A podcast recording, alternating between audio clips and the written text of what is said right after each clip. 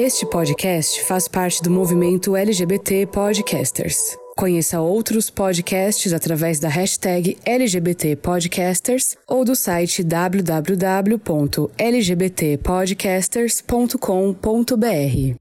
Oi, gente, esse é o 11 Tubocast. Antes de mais nada, eu queria, nós gostaríamos de agradecer aos dois padrinhos do Tubocast que entraram lá no Apoias, contribuíram com 20 reais e ganharam o privilégio de acompanhar nossas gravações. Então, os agradecimentos são para o Paulo César Gomes e ao Gussauro pelo apoio. Esse apoio é importante porque nós queremos melhorar a qualidade do, do podcast, comprar microfones novos e comprar equipamento. Quem puder contribuir, é só entrar no apoia-se barra Tubocast. Então hoje nós recebemos dois artistas incríveis da cena pop brasileira o Lipe Camargo e o Neves. Ambos são artistas independentes. O Lipe é de Curitiba e o Neves é do Rio de Janeiro. É, nós o chamamos não só para falar sobre arte, mas também para falar sobre um fato que marcou as últimas semanas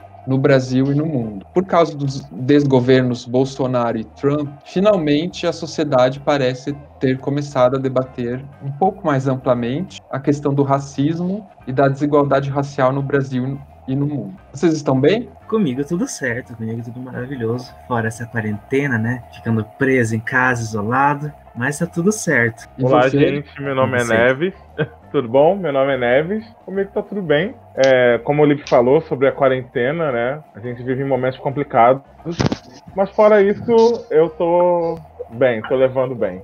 Nos últimos episódios do TuboCast, temos falado bastante sobre a Covid, porque infelizmente ela impacta bastante a vida das pessoas, né? Em termos psicológicos, em termos econômicos, né? Em vários, em vários, em várias áreas, né? Da vida. Então não tem Sim. como deixar de falar isso. Como que vocês estão lidando com a quarentena? Estão lidando bem? Eu tem dias, sinceramente, que eu fico meio, meio, meio deprimido às vezes, assim, querendo Gente, tacar o foda-se tá e sair e ir pra rua. Mas eu tô É bem difícil, né? Porque para mim e para o Neves, que, que trabalhamos com, com música, com arte, a gente está acostumado com uma rotina que, que é bem instável, sabe? Que é uma rotina louca de gravações e vai para lá e vai para cá. E daí do nada a gente se depara com uma quarentena e eu, eu, pelo menos, eu nem sabia o que era isso, sabe? Muito menos sabia o que era direito uma pandemia, né? Mas é, a gente está produzindo bastante, tentando trazer uma mensagem para o público que a gente trabalha, para todas as pessoas, através da música, através da arte. E estando um pouco mais próximo do público, né? Acho que é um momento de muita troca, da gente se colocar num, num lugar de, de fala, num lugar de escutar também, assim como a gente está agora aqui. Legal. Você? Então, eu já tive alguns surtos, né? a gente, durante a quarentena, a gente tem alguns surtos, a gente fica um pouco doido, e porque é tudo muito novo, e a gente altera a nossa rotina completamente, né? Foi como ele falou, eu estava acostumado a estar enfiado dentro do estúdio, ou gravando coisa minha, ou produzindo, co-produzindo outros artistas, e tudo mudou. Então, assim, e é uma coisa que além de profissão é, é amor, né? Então, assim, era o que alimentava a alma. E aí, quando você para de fazer, é muito complicado. Você tem que buscar a força de outro lugar. Eu consegui melhorar. Eu digo que hoje eu estou mais estável é, mentalmente porque eu consegui comprar uns equipamentos para gravar em casa. Então, eu continuo fazendo música em casa. Então, eu, eu acho que isso me alimentou minha alma novamente. Eu consigo, estou conseguindo viver bem, assim, pensando egoísta, como com egoísmo mesmo, assim, pensando em mim 100%. Nesse quesito, eu estou bem, consigo estar bem novamente. Ah, então, é, eu também posso dizer para vocês que eu também, é, digamos, estou são mentalmente por causa do podcast, porque arrumei alguma atividade para fazer em casa, uma forma de trabalho, né, em casa, porque estava muito difícil, assim. E agora, nas últimas semanas, na última semana, eu fiquei completamente sozinho aqui, porque o rapaz que mora comigo, ele viajou é, há duas ou três semanas atrás, e meu namorado também é, teve que foi para casa cuidar dos gatos. Vocês é, não chegaram a fazer nenhuma live sobre como que como que foi, assim, sobre é, live musical ou live sobre outro assunto? Como que... Sim, na verdade, é, com toda essa situação que vem acontecendo, né, é, da quarentena, após o falecimento do George Floyd também, é, nós iniciamos com uma semana de lives no Instagram, que era o Papo de Preto, que era uma semana de lives com psicólogos pretos, com artistas pretos que levantam a bandeira, para a gente poder fazer uma troca, né, eu acho que é um momento em que é muito desafiador, psicologicamente falando, emocionalmente falando. A gente tem que buscar força de onde a gente não sabia que a gente tinha muitas vezes. Então, nós fizemos essas lives, o Papo de Preto, mas também fiz algumas lives musicais também, que eu sou um artista LGBT, então eu fiz algumas lives também com isso. Inclusive, fiz live com o Neves falando um pouquinho, um pouquinho sobre hipersexualização da imagem preta. Foi muito, muito, muito bom. Ah, legal, legal, muito bom. E você? É... Foi muito legal.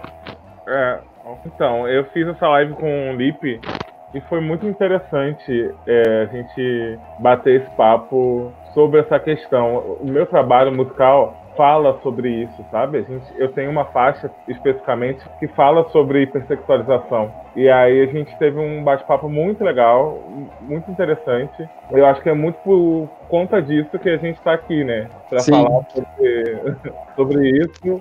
Ele teve essa ideia de expandir e eu tô, eu achei maravilhoso, assim. Live musical, eu participei de algumas, cantando uma, duas faixas, mas eu não fiz é, cantando meu repertório todo, eu não fiz ainda uma live é, autoral mesmo, assim, cantando as minhas músicas ainda não. Só uma coisa ou outra, assim, bem pontual. Legal. Legal. E, e, e aproveitando essa deixa de é, sobre, sobre. Eu estava escutando hoje à tarde o, a música de vocês. É, como, o Lipe me falou que ele define o ritmo dele como pop. Né? Como que vocês se definem, definem assim a música de vocês? Como pop? Porque é, aproveitando assim que, que a gente estava falando sobre sexualização, é, me lembre, eu me lembrei um pouco, é, me lembrou um pouco do funk, assim, um pouco, o, a música, né? E aí eu fiquei lembrando daquelas, daquelas músicas que fazem uma sexualização um pouco maior tal. Enfim, não, te, não sei se tem alguma relação com funk ou tem. Tô falando besteira. Podem falar se então, besteira. Então, é, eu é, descrevo toda a minha arte, toda a minha música como pop, porque o pop é aquilo que toca nas rádios, é aquilo que toca em todos os lugares. Mas é o pop em si, ele engloba vários gêneros, né?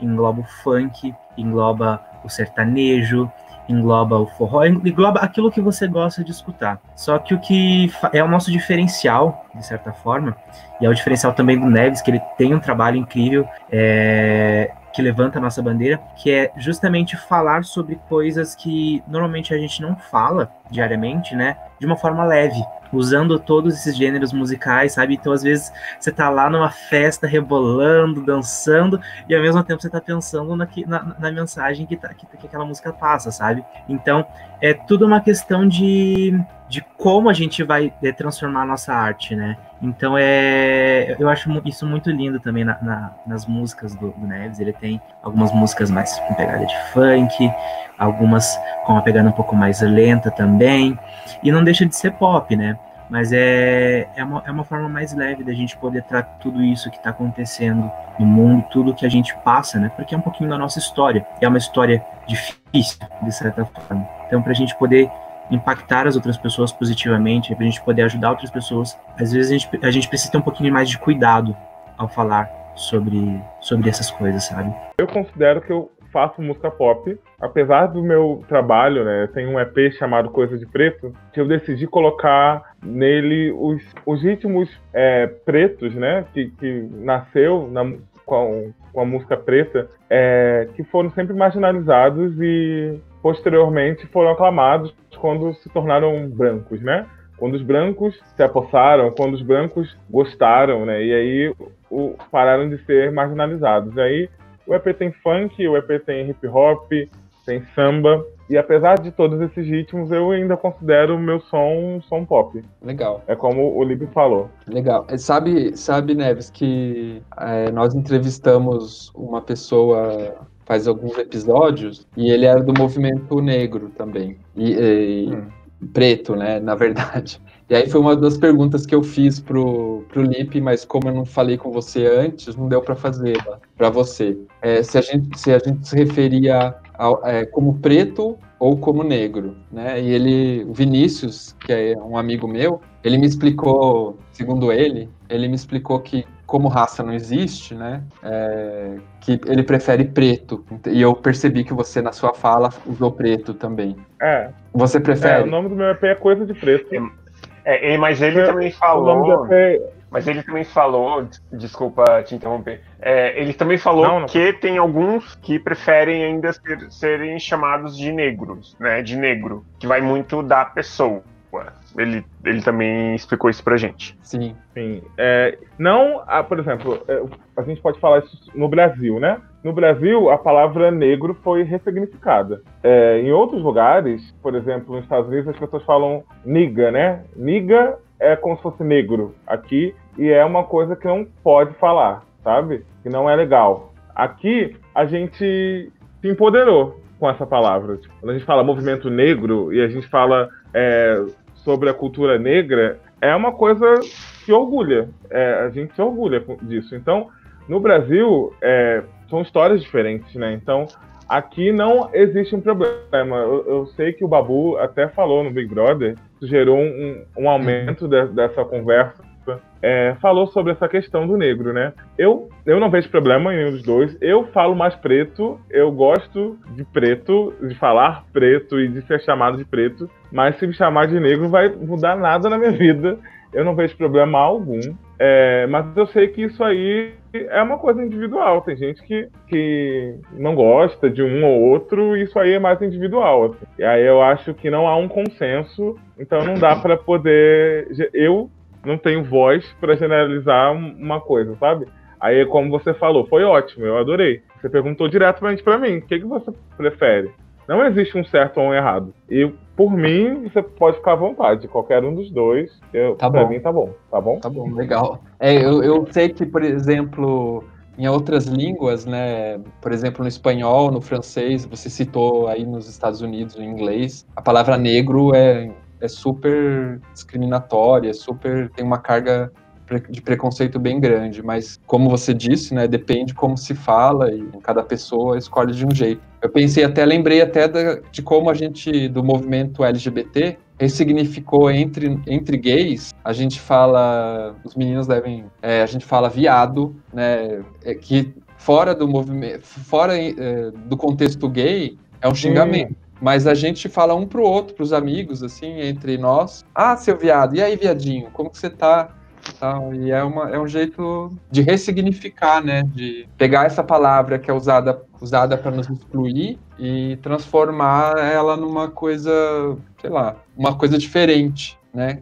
Pior que aqui no Rio as pessoas falam muito isso e sem intenção mesmo. Eu acabo falando muito isso é, e eu tento me policiar porque no, o Rio é gíria, né? E, tipo, fala viado, tipo, mas não é no sentido de pejorativo mesmo. É, e é muito estranho, porque em vários lugares do país as pessoas não entendem isso e é complicado, porque parece que, é, que as pessoas estão se xingando, se, usando como ofensa, né? É muito louco isso que você falou, citou. É, existem coisas que as pessoas até falam, só viado pode chamar viado de viado. Isso. e eu, e realmente, há, há, essas coisas que dentro ali da comunidade é, é ok, é aceitável, né? Sim. Eu queria falar o seguinte, porque é engraçado que dentro da, da, da comunidade preta, essas coisas mudam de idade para idade.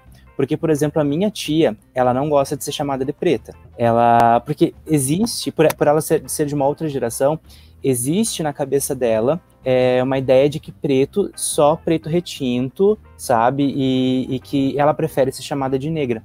Mas é que realmente faz parte do processo de você se empoderar, de você se apropriar da, de todas aquelas palavras que, que, que vinham a, a, até você, né? Então faz parte do processo. Lógico que ela viveu num outro momento que eu e talvez o Neves também não tenhamos vivido, e talvez isso explique algumas coisas. Mas é, isso dentro da comunidade também é, é bem nítido, né? O Guto comentou do, da gente se chamar de viado, né? É bem engraçado porque quando eu e o Guto a gente, a gente conversa no, no, no WhatsApp, a primeira coisa que a gente fala, e aí, viadinho, como é que você tá? e, tipo, não é ofensa porque a gente é amigo e a gente se trata assim. Agora, se fosse, sei lá, se fosse alguém que eu não conheço e me chamasse de viadinho, eu ia me incomodar bastante. Mas não, é o Guto. O Guto é o meu melhor amigo. Então, para mim é de boa ele me chamar assim. Sim, vai muito Bom, de, de, de, quem fala, né? Vai muito de quem fala, da forma com, com que fala, né? É, é, e, tem a, é... e tem a ver com geração também, né? Como, por exemplo, quando eu, a primeira. Eu ia comentar que a primeira vez que eu, que eu fui numa balada gay, eu tava começando a sair do armário, é, as pessoas, e era no interior de São Paulo, o, as pessoas usavam o termo entendido, que era para falar em vez de gay. Porque entendido era uma forma que os gays usavam é, para se referir um ao outro, para que se fosse a pessoa fosse com quem ela estivesse falando fosse um policial, a paisana, ela poderia é, falar, ah, você é entendido? O cara, é, se o cara fosse policial, ele podia falar entendido em, sei lá, em alguma coisa, né? Era um jeito que a ditadura fez com que as pessoas inventassem termos. Não Isso é uma geração, é uma geração mais antiga, é, que eu sou um pouco mais velho que você. E eu não peguei essa fase.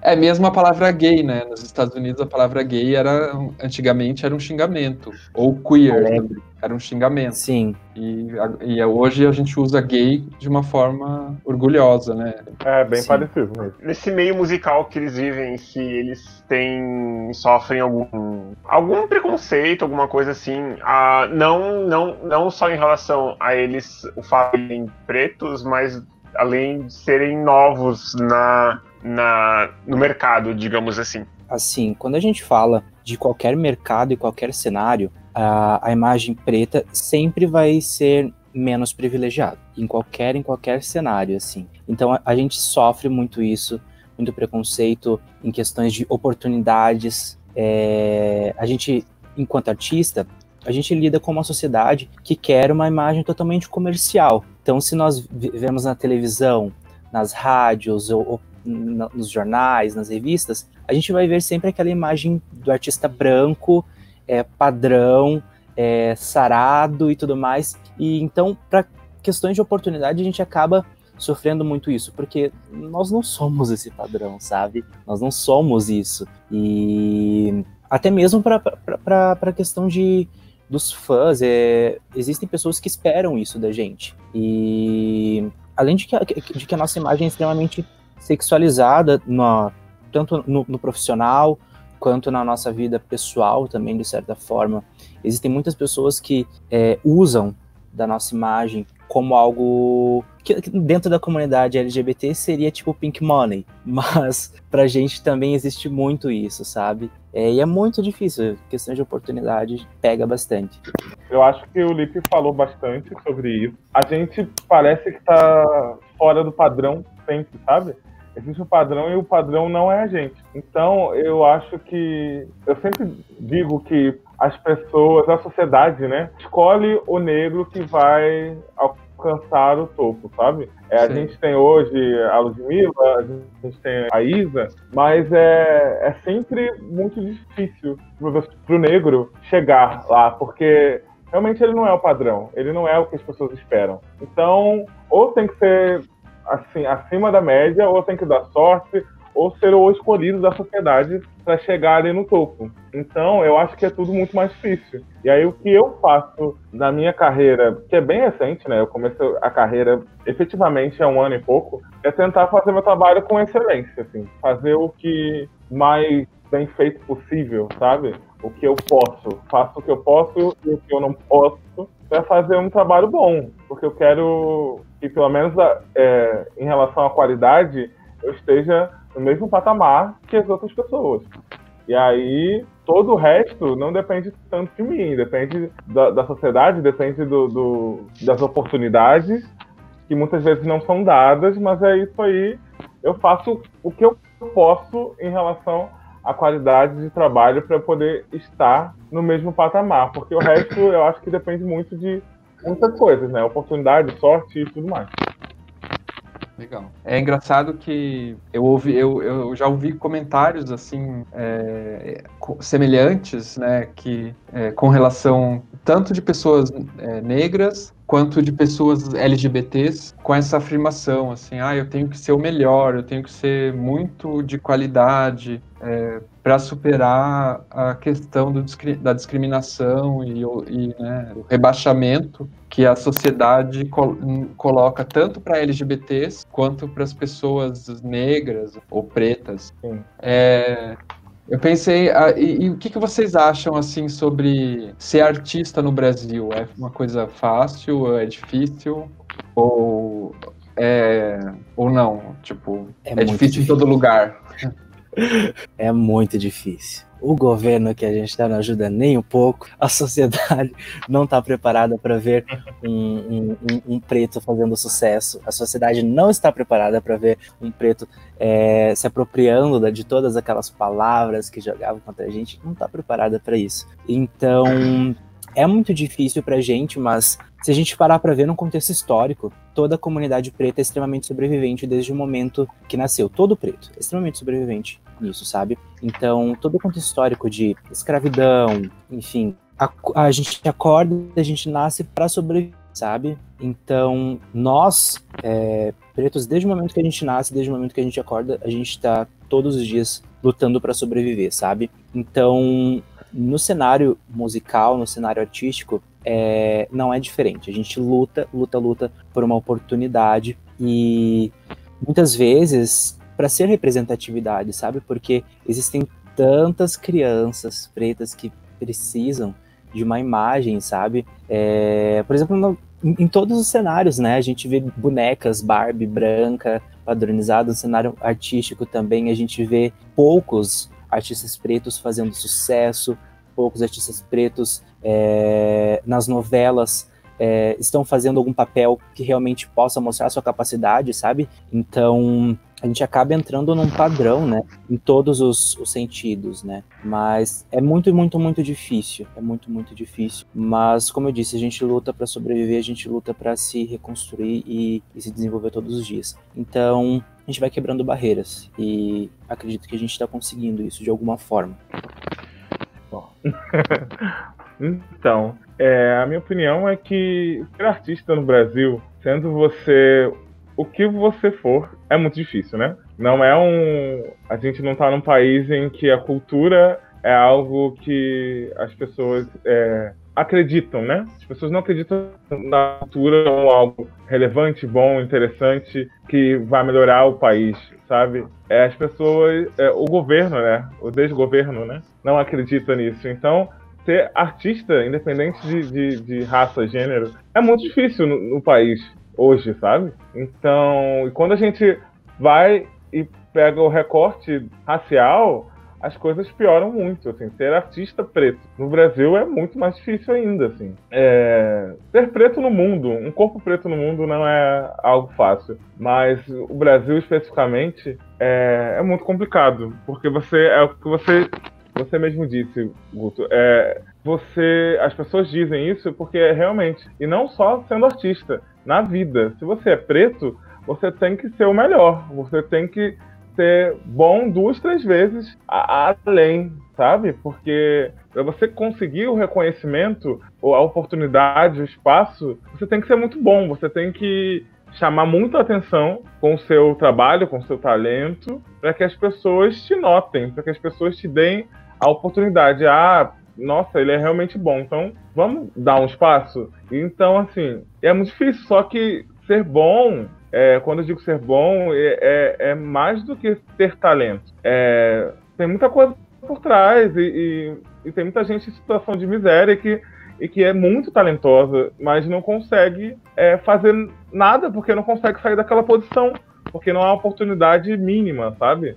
Não há oportunidade básica, né? É isso. É, e, e uma coisa que acontece muito no Brasil é que as pessoas, artistas, as, muitas vezes são usadas, o trabalho delas é, digamos, quem lucra com o trabalho delas não são as próprias pessoas. Eu sempre me lembro que tem um artista aqui do Paraná, que é muito conhecido, o Leminski, né, que é um poeta, ele morreu na miséria, assim, morreu... É, e hoje em dia todo mundo usa o nome dele, é, enfim, a prefeitura de Curitiba coloca os poemas dele nas, na, nas paredes da cidade. Todo mundo cita o Leminski como sendo símbolo daqui, mas na verdade o cara, enquanto estava vivo, é, tinha que rebolar para fazer, para conseguir fazer arte, né, é, para fazer as poesias dele. E tinha que fazer vários trabalhos de tradução e tal. E, era, e foi uma pessoa que foi valorizada depois de depois que não estava mais vivo, né? E, enfim, é uma coisa meio triste é. que acontece às vezes no Brasil, assim. A gente também pode lembrar o que a gente, que a gente mesmo aqui no, no, no Tubocast usa, que é o Caio Fernando Abreu não era pouco valorizado enquanto vivo, depois que morreu, todo mundo saca uma frase aleatória dele do bolso e, e posta como legenda do, de Instagram, todo mundo cita, né? Então. Hum.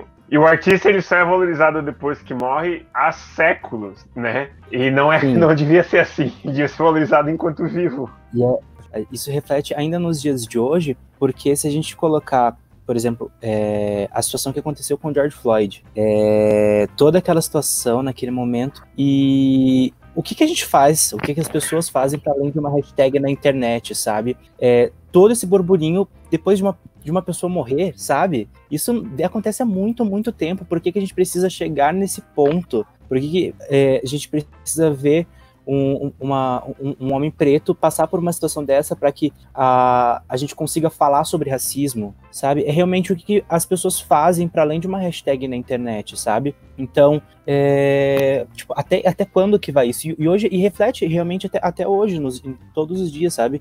Todos os artistas é, só começam a ser valorizados depois que acontece algo. Inclusive, teve o vídeo da filha do, do George Floyd que que ela comenta que ele mudou o, o mundo, sabe? Então, precisa acontecer uma situação dessa para que a imagem preta seja valorizada, sabe? Muito é, no Brasil, no Brasil, inclusive, já aconteceu mais de uma vez, né? Várias, tem vários símbolos aí da, da questão da violência institu institucional, que é a violência da polícia, é, por exemplo, o Amarildo, né, que sumiu e nunca mais foi encontrado. É, e hoje eu estava refletindo um pouco sobre o assunto para poder conversar com vocês, né? E eu estava pensando, eu sou historiador, não sei se vocês sabem, assim, eu sou, eu sou formado em história, eu fiz mestrado e, e a graduação em história. E aí eu estava pensando sobre o caso histórico do Brasil, dos Estados Unidos e, e, aí um caso mais extremo, um pouco, da África do Sul. Né? Os três países são países que foram, é, foram... A identidade nacional desses três países tem a ver com racismo. Eles não existiriam se não existisse racismo nesses três países, porque é, a questão do, da, da opressão racista, ela, ela foi basilar nesses três países para se criar o Estado desses três países. Então, é, é uma coisa muito complexa, enfim, que a gente vai provavelmente vamos precisar de muitos anos para muitas décadas para superar né, o racismo e outro, mas o racismo principalmente assim outras formas de discriminação também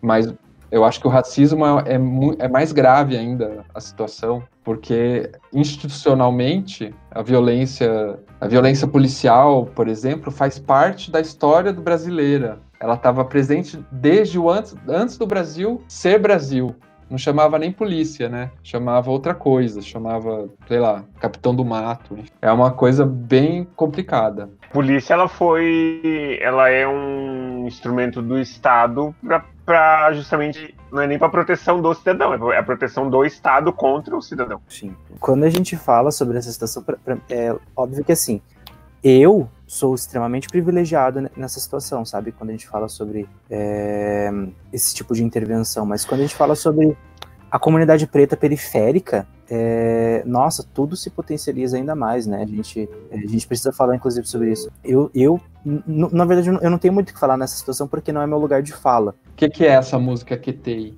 É, como que foi que aconteceu ela? Então, Ketei, na verdade, é uma música totalmente pop que foi produzida para o carnaval. Então ela fala sobre, sobre relacionamento, sobre uma pessoa que vivia nesse mundo é, de bares e baladas e conheceu uma pessoa e fala justamente sobre isso. Eu botecava, agora desbotequei, eu aprontava, só que agora eu quitei. E para os meus próximos projetos, eu quero trazer um pouquinho da minha história, um pouco mais nítida assim, sabe? Porque eu, enquanto artista LGBT preto, já passei por muita coisa de racismo, de homofobia, de agressão, de bullying, sabe? Bullying, enfim. Então eu queria falar um pouquinho sobre a minha história é, no meu próximo álbum, que vai ser lançado inclusive no final desse ano, é uma produção internacional. Então eu vou falar sobre os meus momentos de crise de ansiedade, os meus momentos de dúvida, é, os, os, meus momentos em relacionamentos, é, esses momentos mais introspectivos, sabe? Que, que, que a gente tem todos os dias sobre se perguntar de quem sou eu, se eu estou indo no caminho certo, são coisas mais assim. Legal, legal. É o Lipe Camargo, hein?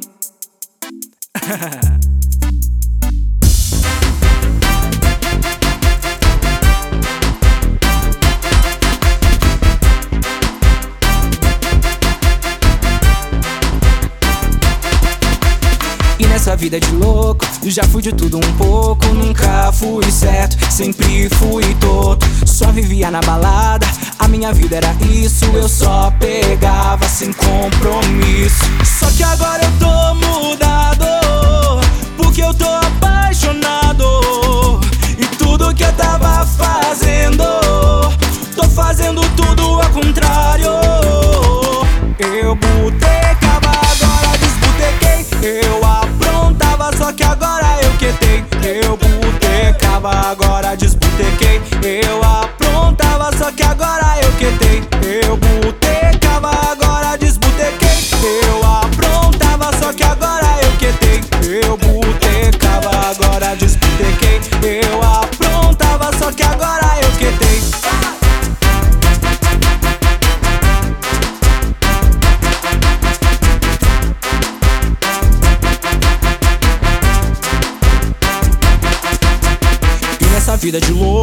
Já fui de tudo um pouco, nunca fui certo, sempre fui toto. Só vivia na balada, a minha vida era isso, eu só pegava sem compromisso. Só que agora eu tô mudado, porque eu tô apaixonado. E tudo que eu tava fazendo, tô fazendo tudo ao contrário.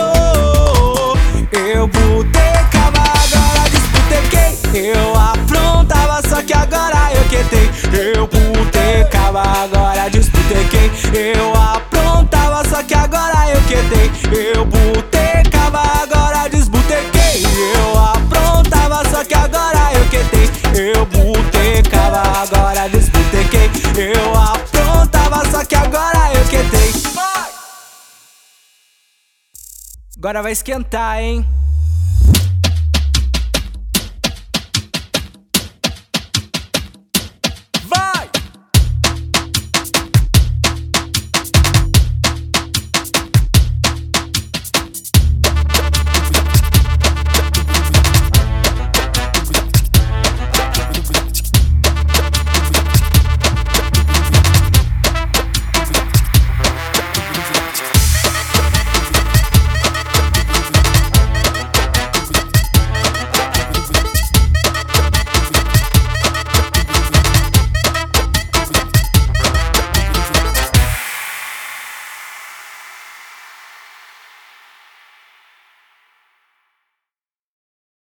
É, vamos lá. Eu, vou, eu quero falando da música Tudo é Preto. Foi a música que essa música eu fiz para falar sobre a hipersexualização dos corpos pretos mesmo, da imagem, como eu conversei com o Lipe na live sobre essa questão. Isso era um tema, na verdade eu fiz o EP falando, cada música fala sobre tema dentro do, da, do, do recorte racial. E essa eu já tinha feito, eu já tinha três músicas prontas, fiz uma quarta, decidi fazer em cima da hora, já na pré-produção do álbum, do EP, essa música fala sobre hipersexualização porque eu lembrei que é um tema que me assombra, que, que eu vivo. É, isso é uma coisa que acontece constantemente comigo e eu acho que com todo homem preto. E eu não, não as pessoas não falam muito disso em música e eu ia fazer um, um, trabalho sobre, sobre a questão racial e não citar isso seria um crime. Eu falei, não, eu vou fazer uma música. Eu fiz bem. Às vezes a inspiração vem, a gente pensa em temas, em nada, a gente só vai e faz. Mas caso eu pensei bastante, falei, eu vou falar sobre o tema. Tudo é preto fala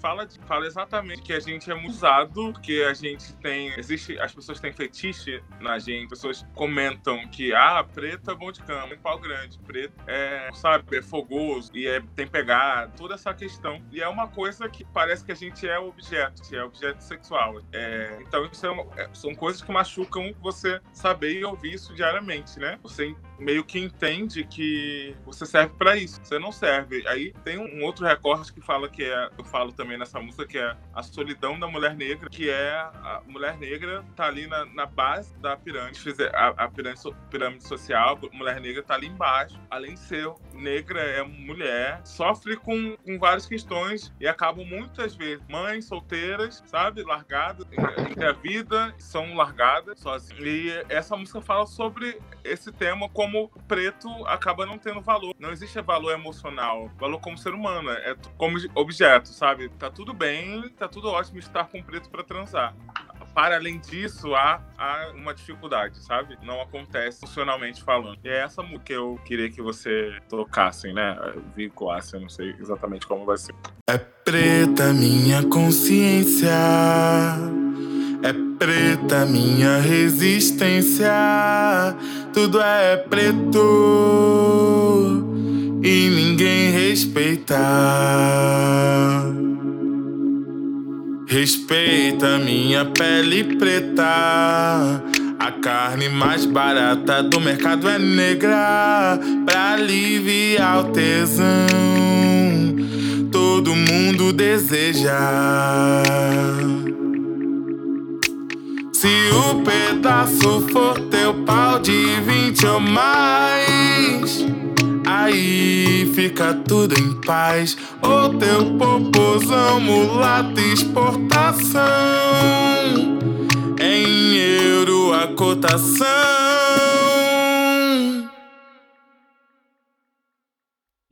Preta, ninguém liga pra sua solidão.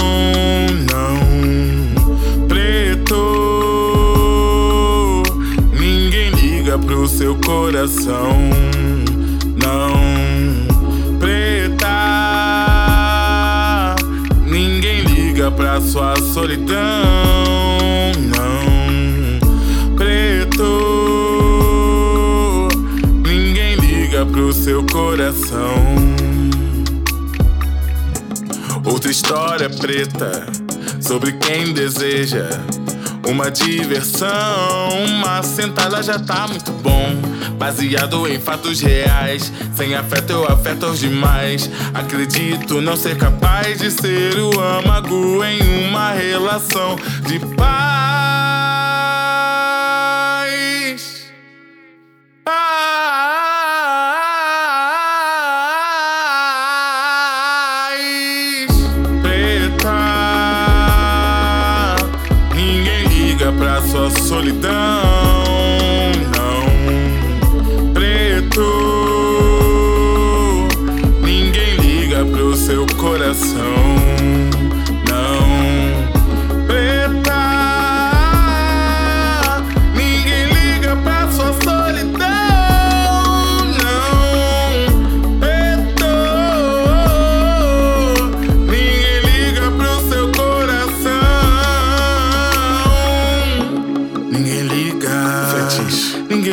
Respeitar. Hipersexualização. Resistência. Exista. A sobrevivência. Viva. Nosso lema. Força. é não ter mais. É só mais uma batalha. Cara, cara a cara. Ser feliz te assusta? Luta.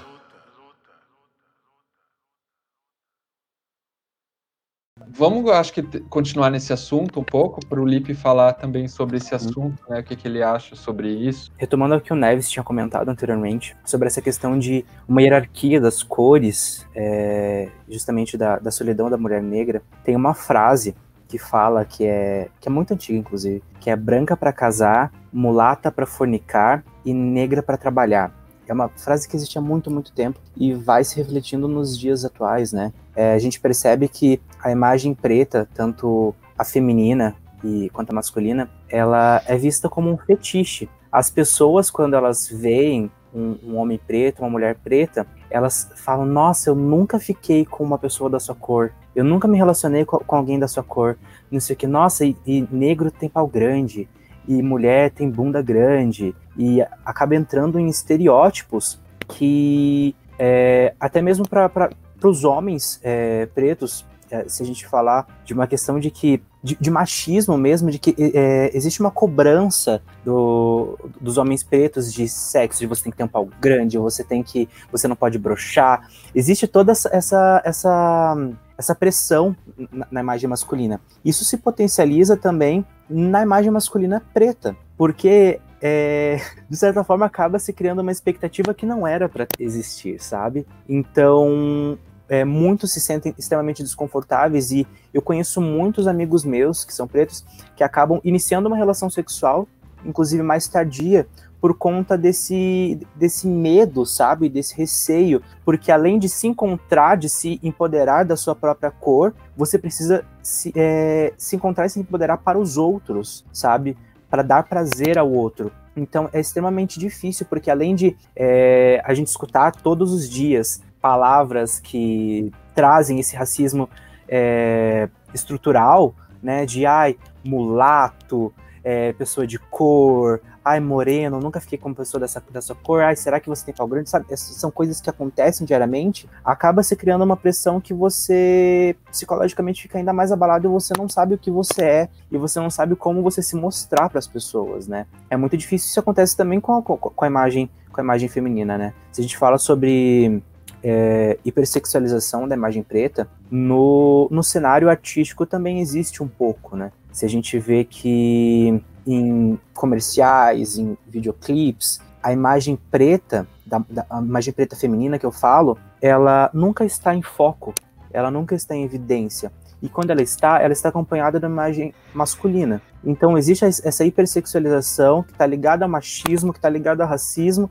e vai aumentando todo, todos os dias. Eu lembrei agora, vocês contando, falando sobre isso, é, lembrei que no Brasil a gente acaba, quando se fala de sexo e na questão racial, a gente acaba encontrando dois extremos, né? As pessoas que falam, ai, ah, eu adoro negro, e tem aquelas pessoas que falam, ah, é questão de gosto, mas eu Sim. não gosto. Ai, eu, outro, dia, outro dia eu tive uma discussão com um amigo é, próximo, assim, e eu disse para ele, olha, desculpa, você me desculpa, mas essa frase que você acabou de dizer é uma frase extremamente racista. Não é questão de gosto. É isso aí, isso aí você está generalizando, enfim, e, e, é uma frase profundamente racista. E isso se potencializa, inclusive, entre homens é, pretos, gays e afeminados. Então, Porque é existem eu... muitos homens que, que, é que, que, falam isso,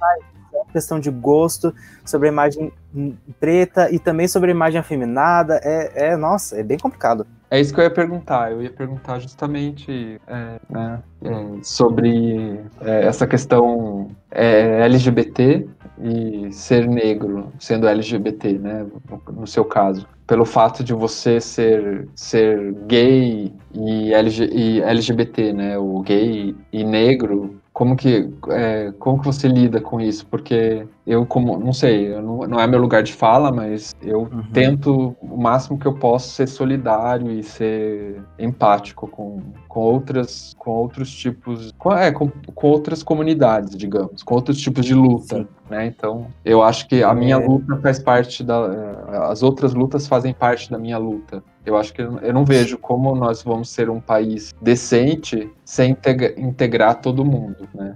E de uma forma justa. Então, o é, que, que você acha sobre a, a, o racismo na comunidade LGBT? É, é muito, muito difícil é, falar, inclusive, sobre isso, porque o racismo ele está estruturado muitas vezes no, no oi que você fala, no início da, da, dessa primeira relação que você tem, sabe? É, e eu falo isso principalmente no, no flerte que acontece é, entre a comunidade, sabe? É, essa coisa de ah, eu nunca me relacionei com, com um homem preto, tenho curiosidade em saber como que é, é, a gente acaba servindo como um experimento, de certa forma, sabe? Lógico que não somente dentro da comunidade, mas é, um homem preto, é, hétero, uma mulher é, hétero, preta, também acontece muito isso, sabe?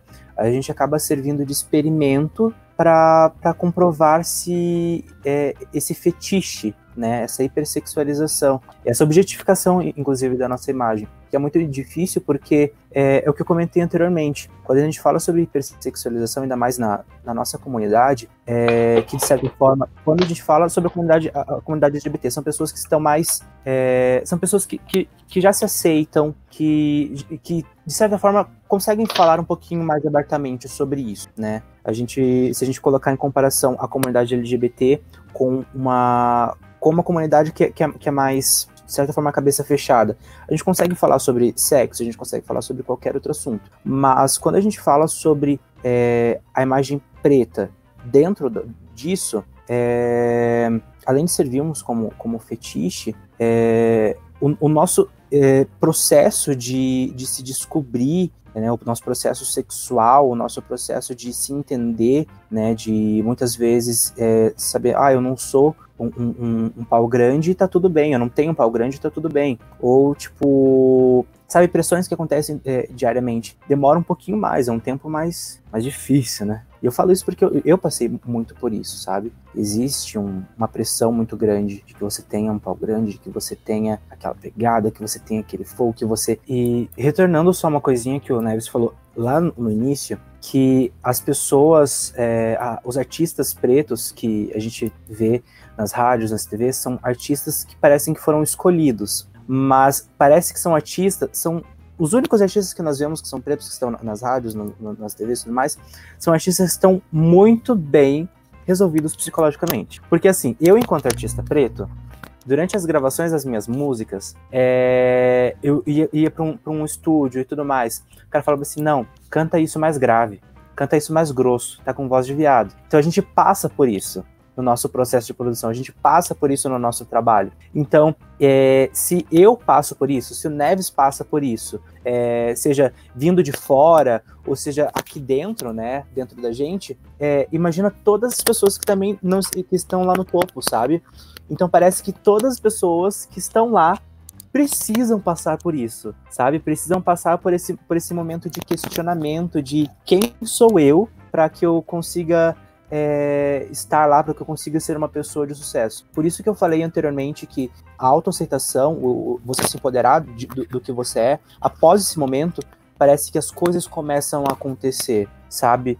Parece que você sai de um mundo totalmente sombrio de você tentar ser quem você é, não é, e quando você descobre aquilo, parece que você sai de uma caixa e vê aquele mundo totalmente colorido, todo com luz e tudo mais. E é isso que pega, sabe? A gente precisa passar por tudo isso para que a gente consiga estar onde a gente quer, sabe? Como a gente comentou até agora sobre o processo de, da superação do racismo e da homofobia, né? Como processo individual. E eu fiquei pensando à tarde, quando eu estava preparando, a gente, eu estava pensando a, é, a, conversa com vocês, é, se o processo também não deveria ser coletivo, né?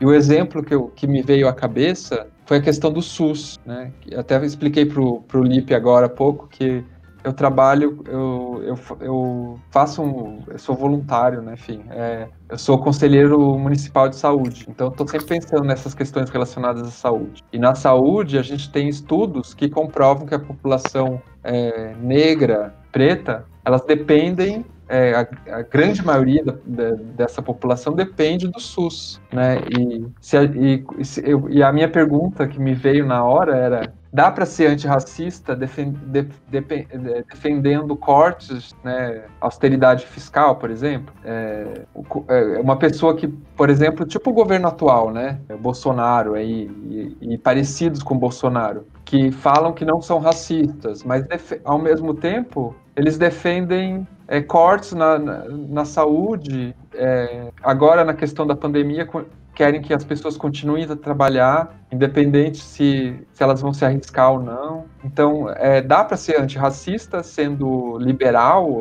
na economia, por exemplo? É, e, e, a minha pergunta também tem a ver com isso. Será que eu superar, enquanto gay, homem gay branco, é, superar a minha automofobia basta? Individualmente? Ou será que a saída é coletiva? É uma pergunta bastante ampla, eu sei. Pode falar? Pode, claro. Pode falar. Então, é, a primeira pergunta sobre se é possível ser antirracista dessa forma, não, né? Porque você está basicamente cortando qualquer mínimo de, do básico que um, que um preto periférico, sabe, tem, né? O mínimo do mínimo. Então não tem como. Esse governo não é antirracista, nem tenta, sabe?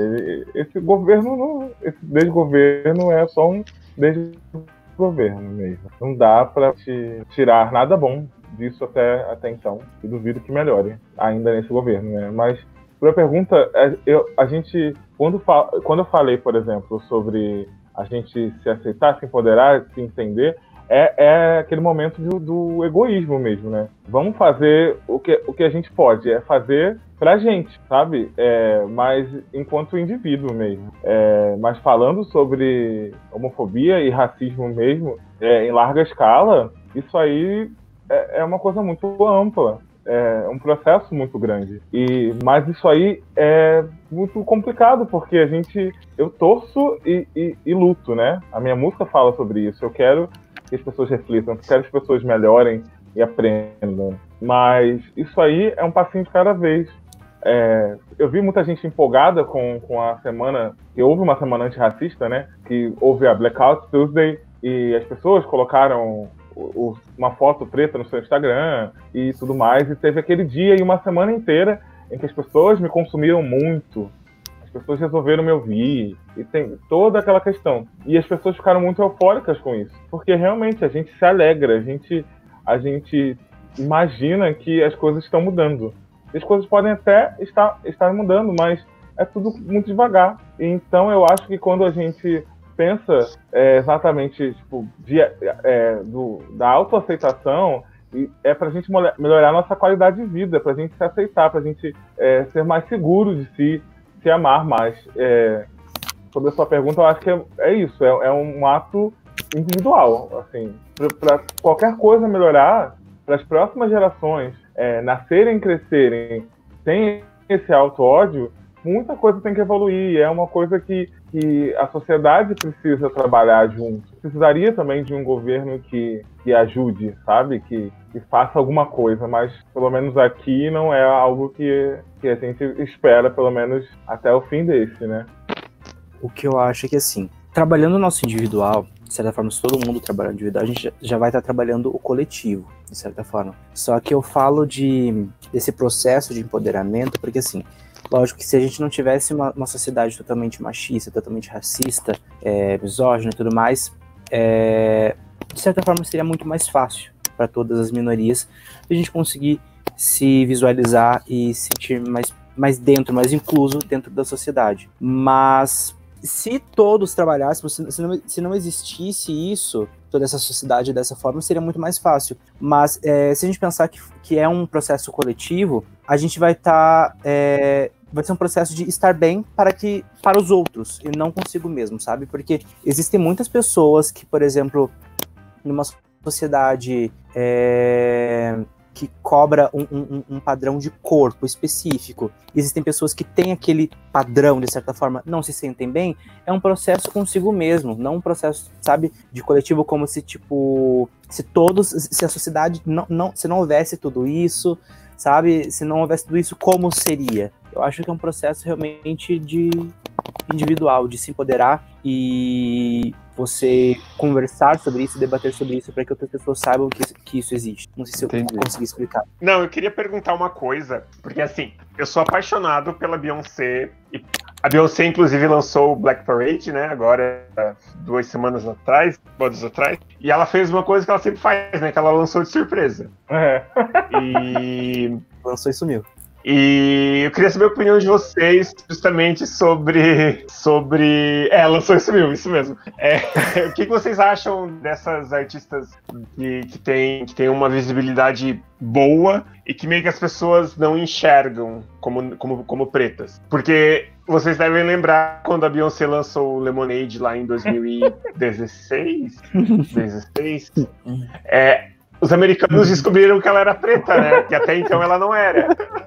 Tem um vídeo maravilhoso sobre Eu queria saber a opinião de vocês. Né? O que, vocês acham dessas artistas? Por mais que elas falem, se posicionem e demonstrem orgulho da, da, de serem quem são, elas são meio que invisibilizadas. O que, que vocês acham disso? Eu acho que esse processo, né, de, de você, das pessoas descobrirem que, que, que ela é uma artista, negra, uma artista preta, é que assim, as pessoas esquecem que preto não é só preto retinto. As pessoas esquecem mesmo. Então, existem muitas pessoas pretas que é, possuem, tipo, assim, traços brancos de certa forma, sabe? Um nariz que não é um pouquinho.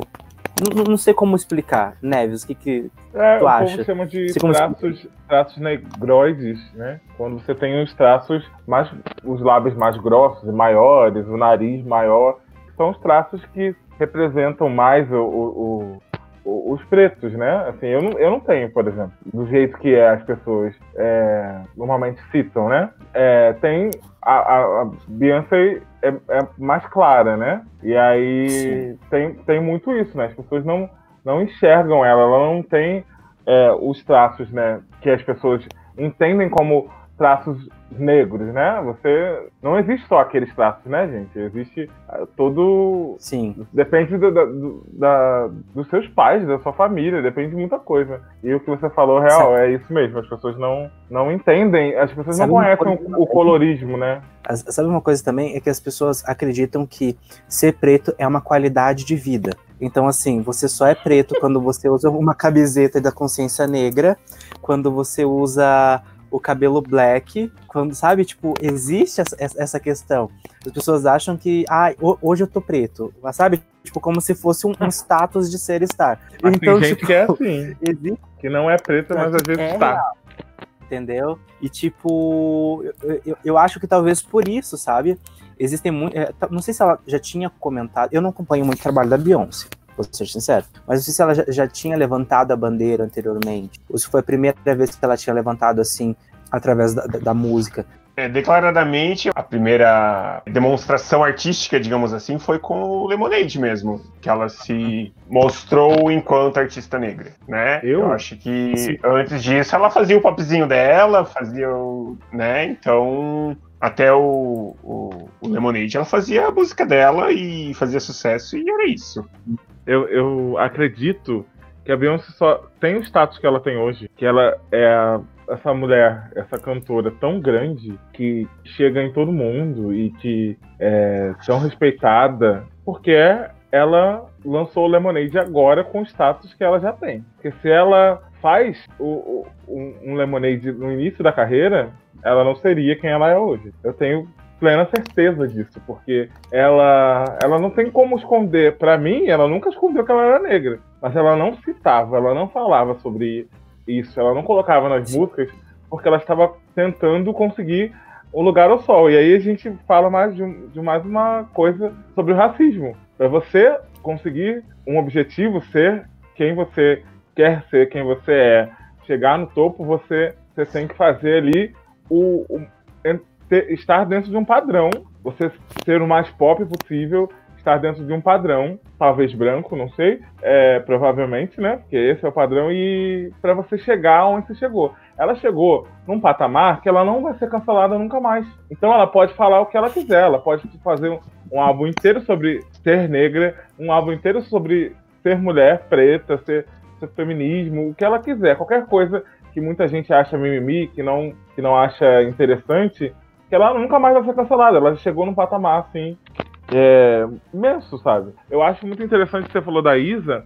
A Isa é uma artista preta brasileira que se posiciona. Ela não necessariamente fala sobre isso nas músicas dela, mas ela não precisa, porque ela se posiciona Sim. politicamente e é o que eu sempre penso e que eu digo. Ser, ser a Beyoncé, ser a Rihanna, ser a Ludmilla, ser a Isa, elas não precisam falar. Claro que se falar, e se.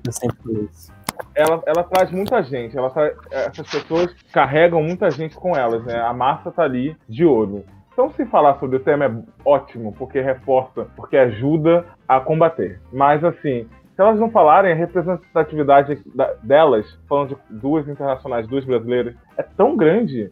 Estar na televisão, estar nas capas de revista, estar, no, estar ali no topo, no, no holofote, é, é muito importante, só de estar. Muita, muitas meninas Sim. negras hoje em dia é, têm essas representantes e vão crescer com uma outra visão, sabendo que também podem ser artistas, podem ser mulheres bonitas e e fortes, independentes, e assim. Então acho que só de estar acontece isso, mas realmente rolou isso. A, a Beyoncé não assumiu é, publicamente que era negra, apesar de ser tão óbvio, porque realmente ela não conseguiria chegar no status que ela conseguiu hoje. Eu acho que tem, tem isso. E eu também não acho que seja uma obrigação. Por exemplo, meu primeiro trabalho, meu primeiro EP se chama Coisa de Preto e eu falo o quê? Só, só sobre isso. Não acho que seja uma obrigação. Era uma necessidade minha. Eu poderia passar a minha uhum. carreira inteira e nunca fazer uma música militante. É uma escolha. Tipo, comigo Sim. era uma coisa que eu escrevia, vinha muito na cabeça, eu queria desabafar, então era uma necessidade minha. Mas pode ter artista aí que nunca vai falar uma música, fazer uma música que fala sobre ser preto, e ele vai continuar sendo o quê? Preto. E sofrendo todo tipo de violência que os pretos sofrem, assim. Então, ninguém é melhor que ninguém. É, a Beyoncé pode ser até melhor que muita gente. e é, né? Mas não é porque ela fez o Lemonade, é porque ela realmente é muito boa, assim. Mas tem muito isso. Ninguém é mais preto do que o outro, uhum. porque ou é mais escuro, ou, é, ou, fez, ou faz uma arte que fale sobre, sobre ser preto e o outro não, sabe? Não existe isso. Todo mundo, nesse quesito, as pessoas sofrem e são violentadas diariamente da mesma forma retomando o que você falou e retomando o que eu falei sobre as pessoas acharem que ser preto é uma qualidade de vida, um status, tipo, se vê a Beyoncé de cabelo liso, eles falam que é branca, mas se vê ela de cabelo cacheado, tipo, acham que, que, que, que, que é preta, sabe? Essas coisas assim, de que, ah, você é preto quando levanta a bandeira é, é, engraçado porque a gente tem exemplos hoje, por exemplo, de Mila, que eu não vi, por exemplo, ela levantando a bandeira através da música, através de uma música, através da música, através de uma, uma pauta já conversada, sabe? E ela tem uma carreira um pouquinho extensa, de certa forma, né? Ela tá aí há alguns anos já. E por, a, a, através de todos os contextos que ela passou, de todas as de todas as histórias que ela passou, que eu sei, tenho certeza que ela passou por racismo, o simples fato dela estar lá ela já empodera muita gente. Acho que a Ludmilla não fala nada porque ela tem medo de cair e se ralar. Ai, Ai é maravilhoso ah. isso. Cair de moto e ralar. Tudo pra mim. Pra mim. Tudo esse meme. Simples fato de falar, tá tudo certo. Ah, pra quem, pra é quem, pra quem, é, pra quem tá ouvindo e não entendeu o porquê do cair e se ralar, uns anos atrás, quando ela ainda era conhecida como a MC Beyoncé, a Ludmilla falou pra Gabi que o maior medo dela era cair de moto e se ralar. É só isso. Eu amo esse meme. Era um. Essa entrevista. Era um ping-pong, né? qual que é o seu maior medo? Ah, cair de moto e se ralar. Eu gosto porque é, ela é muito isso, né? Ela é muito, muito assim, perdida é na vida. E ela é essa pessoa naturalmente. Você vê que. que eu não, eu amo, amo a Ludmilla, tipo, mas é, é porque ela é desse jeito. Você vê que ela não, não cria um, um personagem. Não existe um personagem ali. Ela é exatamente aquilo. Lipe, Agora estou me ouvindo. Não, agora. Eu agora amei, o, eu amei o termo perdido na, amei o termo é, perdida na vida. É, sim, gente, naturalmente. E não é, é zero hate, porque eu adoro ela, assim. Mas ela é. Você vê que ela fica meio. Já teve vários episódios que ela fica perdida e. E é isso sim. aí, zero hate, tá? Pelo amor de Deus. Não tá... Isso aqui era redondo. Mas ela é muito, muito doida, assim. Ah, eu, eu gosto muito dela também. Aquela, aquele meme dela, o que, que, que, você acha que mudou da última vez que você veio pra cá? Da Fátima. Ah, mudou tudo, né? Ah, antes aqui era redondo, né? Não, o que mudou na sua carreira? Ai, meu pai. Cara, ela é maravilhosa. Tipo, e eu, eu, gosto por isso, porque eu vejo que é, não é um personagem. Ela não se faz. Ela, ela continua a mesma menina favelada de Caxias, sabe? Só tem dinheiro, fama, status e muita coisa. Mas é.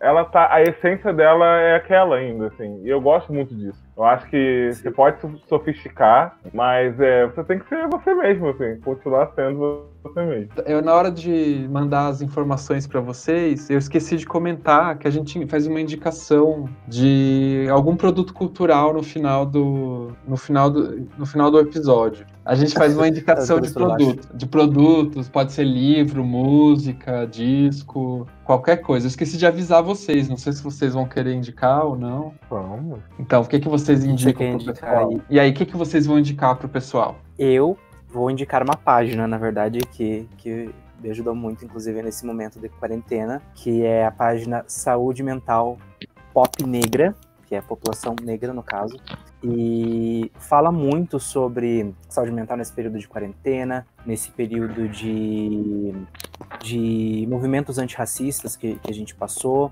é, sobre o processo que a gente tem de muitas vezes a gente se manifestar, porque a gente vive numa sociedade que cobra que a gente se manifeste sempre, então, mas é um processo de dentro para fora, a gente precisa estar preparado para isso também, então é, um, é uma página muito bacana que fala sobre isso. E você, Neves? Então, vou aproveitar e vou indicar um rapaz que é cantor, compositor, então vou indicar um artista, tá? Vocês podem procurar no, YouTube, no Deezer, no Spotify. O nome dele é Donar, é D-O-N-N-A-R, tá? Donar com dois N's. Ele faz música pop, R&B, ele inclusive é meu produtor. Eu estou indicando ele porque é uma pessoa que eu sou muito grato. E não só por isso, né? Porque ele realmente é um ótimo artista se não fosse, eu não, não falaria, porque Deus me livre indicar coisa ruim. Mas é isso. É, ele é produtor, ele é beatmaker, cantor, compositor, ele trabalha com, com engenheiro de áudio, ele faz muita coisa, faz tudo muito bem. Eu queria indicar, eu quero muito que as pessoas o conheçam, conheçam o trabalho dele, porque ele é muito bom no que faz. E aproveitar para dizer que ele me ajuda muito, assim. Se eu estou fazendo música hoje, eu, agora eu tô conseguindo fazer música em casa, gravar de casa, é porque ele tá me apoiando sempre, ele tá comigo. E é isso, eu quero retribuir um pouquinho do, do carinho e do, da dedicação que ele tem comigo com o meu trabalho. Legal. E você, Júlio, quem que você quer indicar? Eu quero indicar uma série. Como a gente tá, como a gente tá falando sobre racismo e tal, artistas negros, enfim, é, eu queria indicar uma série do Netflix chamada Hollywood. São sete episódios bem legais conta a história do, do início do da Hollywood que a gente, conhe, que a gente conhece hoje, quando Hollywood ainda se chamava Hollywoodland, lá nos anos 40, final dos anos 40. É a história de, de três atores que estão começando, de um roteirista que também está começando e de um diretor. Todo mundo está começando, na verdade, ali. É a história de um filme de que tá, vai ser produzido que conta a história da, de uma atriz que se jogou da letra H do letreiro de Hollywood, lá nos, lá nos anos 30. É bem legal, conta, fala sobre empoderamento feminino, sobre empoderamento preto e e tem assim, dá para dá para rir um pouco, dá para chorar um pouco. É, é um misto de emoções que tem nesse seriado. É muito legal, bem divertido mesmo, e eu indico a série Hollywood. São sete episódios, tu assiste numa tarde, tranquilo. Legal. Augusto, você. Vou aproveitar na minha lista. É a minha próxima série Eu vou indicar uma, um, uma coisa um pouco mais an antiga, que é um filme chamado A Cor Púrpura, que é um, um ah. filme do, Spielberg, uhum. que eu vi quando eu era criança e que me emocionou muito, e que toca um pouco nessa questão é, racial, né? E, e é, ele é baseado num, num livro da, de, uma, de uma escritora afro-americana chamada Alice Walker, e ele foi um filme premiado, ganhou Oscar, ganhou, ele é com a Whoopi Gold, ganhou é melhor, outra, né? ganhou melhor atriz, e é um filme bem interessante, bem bonito e bem feito, né? O Spielberg manda muito bem, eu acho. E tem uma trilha super bonita também. Sim. Então, quem conseguir encontrá-lo, né? Porque ele é um filme um pouco mais antigo, ele é de 85, mas ele é um filme muito bom, vale a pena. E, e uma coisa mais. Tem musicais também. Ah, sobre ele? Eu não sabia. Ah, legal. Tem musicais sobre ele que foi feito Tem inclusive musical, faz um ano. Muito bom, inclusive. Muito bom mesmo. Ah, eu não conhecia. Por falar Legal. nisso, se vocês forem o meu Twitter, vou me divulgar aqui. É, meu Twitter é Sou Neves, N-E-V-S. Eu, lá tem o link do. Um link novo, tipo, desse mês, da, de A Cor Púrpura. Eu postei porque recebi é, streaming mesmo, tá no Google Drive. Dá pra ver streaming, dá pra baixar. Pra quem quiser ver, pode ir até o meu Twitter. Pode me pedir que eu tenho o link aqui. Legal, legal. É, inclusive, a gente usa bastante o Twitter para divulgar o podcast e tal. E só terminando a minha indicação rapidinho, é, e uma coisa mais recente para o pessoal é o podcast das, da Companhia das Letras, que é a editora. Eles fizeram uma série de debates sobre a questão racial, né? A questão que se chama é, Jornadas Antirracistas. E são, acho que são três ou quatro é, episódios né, do podcast deles e debatendo a questão racial. E é bem legal, bem interessante. Eu tive vários insights assim quando eu escutei e vale a pena. A Companhia das Letras é aquela editora, né? É editora que lança os livros muito bons, enfim. E aí a gente vai terminando, vai indo pro final. Se vocês quiserem falar mais alguma coisa, não sei. É, por exemplo, dar o- é, onde as pessoas podem encontrar vocês, Twitter, que é, o Twitter é importante na, na- na pod- podosfera, né? Mas pode falar Instagram. Olha, eu não sei mexer no Twitter. Vou ser bem sincero. Já tentei, já tentei, já tentei, mas não consigo. Então eu trabalho mais com o Instagram mesmo. Meu Instagram é arroba lipecamargo, L- L-I-P-H-E. E tem meu canal do YouTube também, que é Lipe Camargo. E cê- vocês podem me encontrar em todas as redes sociais como Lip- L-I-P-H-E. O Instagram dele é incrível, ele- os looks dele são maravilhosos. Vão conferir. Sim, sou eu que faço, inclusive. Sou eu que faço meus looks. Maravilhoso. desenho. Sempre, sempre. Eu uso o Instagram e o Twitter. Então, pra me encontrar nas redes, é meu Instagram é Eu Neves. Meu Neves é N-E-V-S, tá? É meu sobrenome, mas eu tirei um, um Ezinho pra ficar mais curtinho, mais bonitinho, esteticamente, né? É, no meu, meu Twitter é Sou Neves. Então, Instagram, arroba Eu Neves, Twitter, arroba Sou Neves. E eu estou em todas as plataformas digitais, só procurar o Neves, tá? Eu tenho um EP chamado Coisa de Preto e tem um EPzinho curtinho de duas músicas em colaboração com o Donar, que foi o rapaz que eu indiquei, que é um EP de funk, funk zero militante dessa vez, dois funks mesmo muito divertidos e que Ouçam pra, Cachorrada. Ouçam cachorrada. Cachorrada é minha música Ouçam mais Cachorrada. ouvida e É um foi o momento que a gente É tirou um pra poder bom pra caramba. é muito divertida.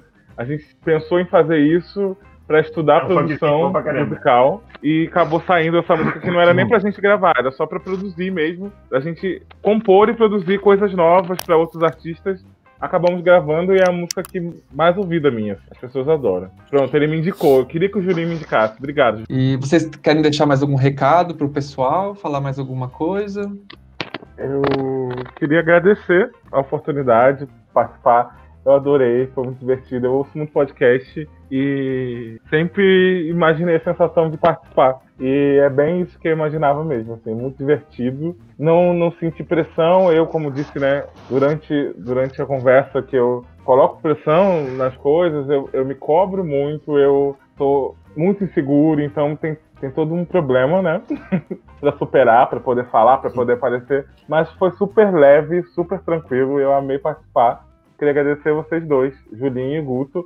E Lipe também, né? Porque foi através dele que eu tô aqui. Muito obrigado aos três. É nóis. Queria agradecer ao Guto, ao Julinho, pela oportunidade da gente fazer esse cast, falar sobre uma, um assunto que é extremamente necessário, importante. Assuntos que a gente muitas vezes a gente não comenta né, no dia a dia. E queria pedir também uma coisa: é, usem álcool gel, usem máscara e bebam água. Apenas isso. Maravilhoso. Sim, também adorei. Então tá, gente. Então é isso. Vamos encerrar. Espero que vocês tenham gostado. Os temas, alguns temas é, foram mais pesados, outros mais, mais tranquilos, mas foi legal. Eu, eu, eu curti pra caramba. Eu adorei também. Pode chamar outras vezes para falar sobre outras coisas. A gente sabe falar de outras coisas. Vai ser ótimo também. Pode ser um 100% descontra... descontraído, sem a gente passar raiva, né? Falando sobre essa coisa pesada. Pode chamar que eu tô super topando, porque vocês são ótimos, eu adorei mesmo. Eu não passei raiva com vocês, não, tá? É o tema. Ah, tá. É, não, parece... Alguns temas que a gente tratou são temas é, bastante. Bastante pesados, né? Mas é. gente... esse foi o 11 episódio do podcast. Espero que vocês tenham gostado. Não se esqueçam de, de apoiar-nos lá pelo Apoias, barra Tubocast. E até a semana que vem.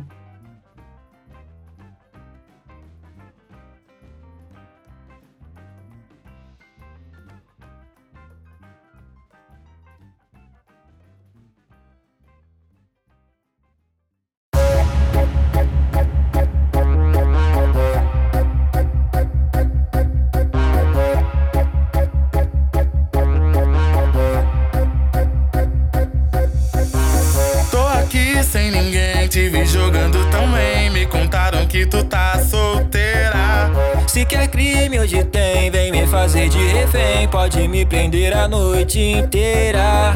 Cachorrada, hoje é dia, não dá nada, só confia na sacada, putaria, tudo que você quiser. Toma, toma, adrenalina, suor desce tu por cima, madrugada vira dia, eu sei que você me quer. Eu sei que você me quer.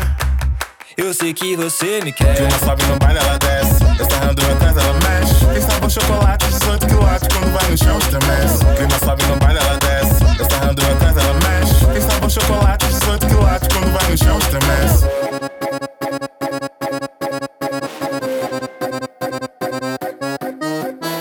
Tô aqui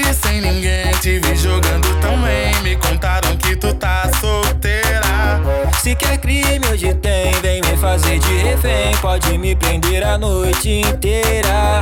Cachorrada, hoje é dia, não dá nada, só confia na sacada, putaria, tudo que você quiser. Toma, toma, adrenalina, suor desce tu por cima. Madrugada vira dia, eu sei que você me quer. Eu sei que você me quer. Eu sei que você me quer. Clima sobe no baile, ela desce. Estarrando atrás, ela mexe. Tem sabor chocolate, 18 quilates. Quando vai no chão, estremece. Clima sobe no baile, ela desce. Estarrando atrás, ela mexe. Tem sabor chocolate, 18 quilates. Quando vai no chão, estremece.